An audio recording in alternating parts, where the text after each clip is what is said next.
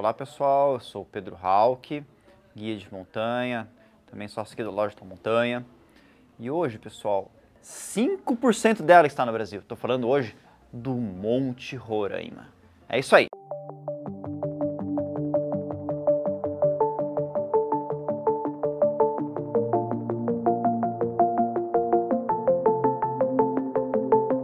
Bom, pessoal, você já ouviu falar da Loja da Montanha? A Loja da Montanha é uma loja especializada em montanhismo, trekking, escalada e viagens. Entra lá em www.lojaam.com.br e conheça os nossos produtos. Também é um oferecimento da Soul Outdoor, que é a agência minha e da Maria Tereza Ubrich, né, de é, viagens, expedições alta montanha e cursos de escalada. Entre lá em souloutdoor.com.br e conheça os nossos destinos. E um deles, galera, é o próprio Monte Roraima. E é uma montanha que eu gosto muito de visitar. Eu gosto muito de falar sobre ela. Ficou muito famosa, né? É, por conta de um romance, por conta de um livro publicado pelo Arthur Conan Doyle. O Arthur Conan Doyle, se você não conhece, é o cara que escreveu Sherlock Holmes, então não era um escritorzinho qualquer. E esse livro chamava-se O Elo Perdido. Então é um livro de romance que se passa uns aventureiros, né?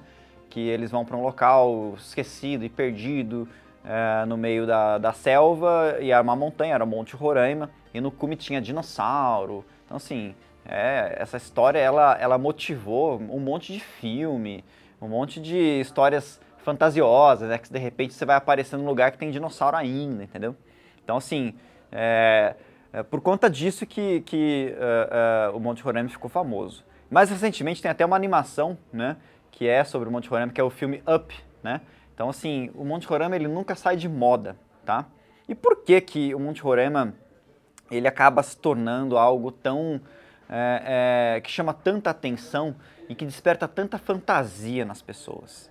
Então assim, para começar, é pelo próprio relevo. O Monte Roraima ele é uma montanha que ela tem um formato totalmente peculiar, né? Quando você pensa numa montanha, você vai lembrar uma montanha assim, pontiaguda, tipo Matterhorn, né? A montanha do chocolate é, é, Toblerone, tá? O cume do Monte Roraima, ele tem uma área aproximada de 30 quilômetros quadrados, tá? Então, assim, é o tamanho de uma cidade. E o cume, realmente, ele apresenta um relevo que, na geomorfologia, que é a ciência do relevo, a gente chama de relevo ruiniforme, porque parece uma cidade em ruínas. Então são rochas sobre rochas empilhadas. Você tem inclusive um relevo kárstico. O que quer dizer isso? Um relevo que tem cavernas, tá? E lá no cume do Monte Roraima, você vai encontrar lagos, você vai encontrar é, rios gelados, encachoeirados, com piscinas naturais. Você vai encontrar é, também é, nos seus paredões várias cachoeiras gigantes. E aliás, né? Você tem esse cume de quase 30 km quadrados, mas delimitados por verdadeiros é, paredões, assim, paredões verticais de 500 metros de altura, tá certo? Então, assim, a própria gênese do Monte Roraima suscita muitas, é, muitos questionamentos, né?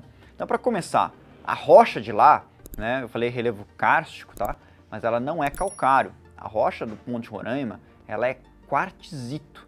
E o quartzito né, é uma rocha metamórfica, onde a rocha protólita era um arenito.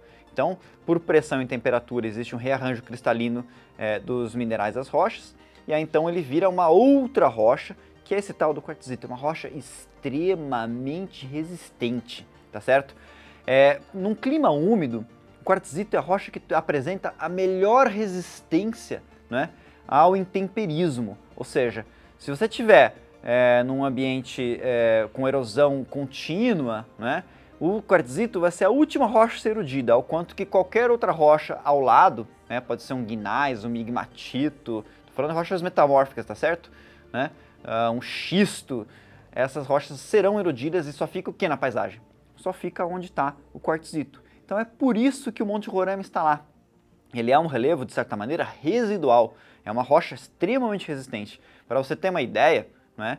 Da época dos dinossauros para cá, é, provavelmente a taxa de denudação, a denudação do Monte Roraima é tão baixa que você deve ter tido uma erosão assim de coisa de 17, 15 metros. Então no cume do Monte Roraima, os dinossauros já andaram lá em cima, tá certo? Então, não é a, a, fantasia do Conan Doyle não é à toa, né? Tem até um pouco de fundamento científico, tá certo? Agora também essa origem, né, de um relevo com, com porções aplainadas em regiões elevadas, né? Isso aí é uma outra uh, forma de relevo que é chamado de paleosuperfície. Então, esses relevos planos, ele já esteve, no, ele já compôs um nível de base. O que quer dizer nível de base, galera? Um nível de base é um nível topográfico onde acima existe erosão e abaixo existe deposição. Então, é, quando você tem a, a, erosão do relevo, tá certo? É, aonde vai terminar essa erosão? Vai terminar no nível de base. E você tem níveis de base regionais. Então, por exemplo, se está na Mantiqueira, o nível de base regional é o Vale do Paraíba. E existem níveis de base que são globais. Então, globalmente, qual que é o nível de base, galera? O nível do mar. Então, assim, se não existisse tectonismo, a gente teria erosão nas montanhas e elas chegariam até o mar. Tudo seria arrasado.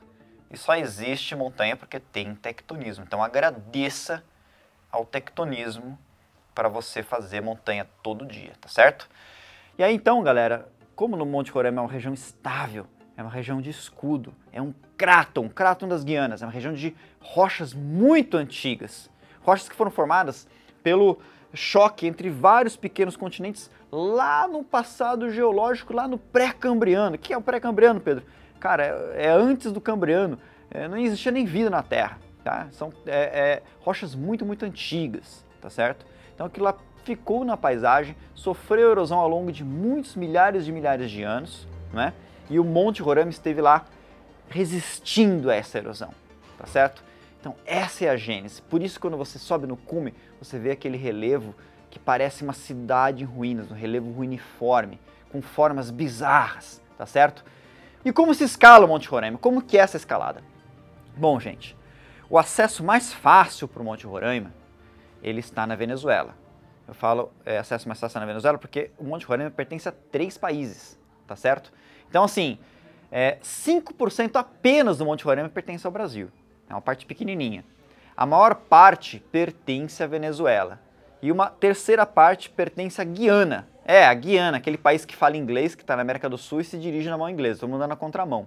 As pessoas até esquecem que existe a Guiana, tá certo? E, então é uma, uma fronteira tríplice. Geralmente, quando você vai escalar o Monte Roraima, você vai até Boa Vista, capital do estado de Roraima, não é? E de lá você pega, né, eu, por exemplo, nos meus grupos, a gente chega lá, se encontra, fica no hotel, a gente vai por via terrestre, vai de van até a fronteira com a Venezuela. Cruza a fronteira e chega numa cidadezinha chamada Santa Helena de Uairém. Quando você pensa no norte do Brasil, você fala, pô, bacia amazônica, não sei o quê. Você pensa na floresta amazônica mas lá você não está numa paisagem florestal, você está numa paisagem savânica. Né? E aquela região da Venezuela, inclusive o próprio monte, uh, estado de Roraima, você tem essa paisagem savânica que se assemelha ao cerrado, mas não é o cerrado, tá certo? Geneticamente, né, em termos é, é, fitogeográficos, as plantas de cerrado são diferentes das plantas da Gran Sabana, tá? Elas têm uma origem em comum, que é um proto-cerrado que se desenvolveu na bacia amazônica, no Oligoceno, eu posso falar disso depois, vou deixar um vídeo, um, um, um link para você entender o que eu estou falando. Né? Se você gosta de é, geografia evolutiva, tem lá, tá? Então vamos lá, vamos voltar ao nosso trek aqui. Então você tem essa paisagem savânica, parece que está no cerrado, parece que está em uma mistura entre cerrado e savana africana. É realmente uma paisagem cênica, belíssima. E você sai dessas vila desse vilarejo da cidade de Santa Helena de Uairém, em carros 4x4, né? E você chega num vilarejo indígena chamado Paraitepuí. E lá é que começa a caminhada propriamente dita, né? Então assim, você caminha pela Gran Sabana e esses dias são muito quentes. Cara, quando você fala do Monte Roraima, você está falando de uma latitude, né? Mais próxima da linha do Equador, ou seja, é um local que é, faz muito calor, né? E aí no começo, em Paraitepu, está a 1.500 metros de altitude, mais ou menos. Mesmo acima dos 1.000 metros, como está muito próximo da linha do Equador, faz muito calor, né? E tem o que? Tem muito mosquito, né? A gente chega lá é, no primeiro local do acampamento, às vezes a gente fica acampado do lado de um rio chamado Rio Tec, às vezes num outro rio chamado Rio Kukenan, que é um rio que nasce ali no Cuquenã, que é outro, outra chapada, né? Outra montanha parecida com o Monte Roraima, tá certo? E aí então a gente acampa nesse local e no dia seguinte a gente sobe uma, uma rampa, né? Um relevo mais amorreado e chega na base do paredão do Monte Roraima, um lugar que chama-se Campo Base. Esse segundo dia é um dia bastante puxado, porque é uma subida pronunciada, ainda faz muito calor, então o pessoal sofre. É bom você levar um boné, aqueles bonés é, legendários para cobrir o pescoço, né? além de, evidentemente, bastante é, é repelente para mosquito. Né?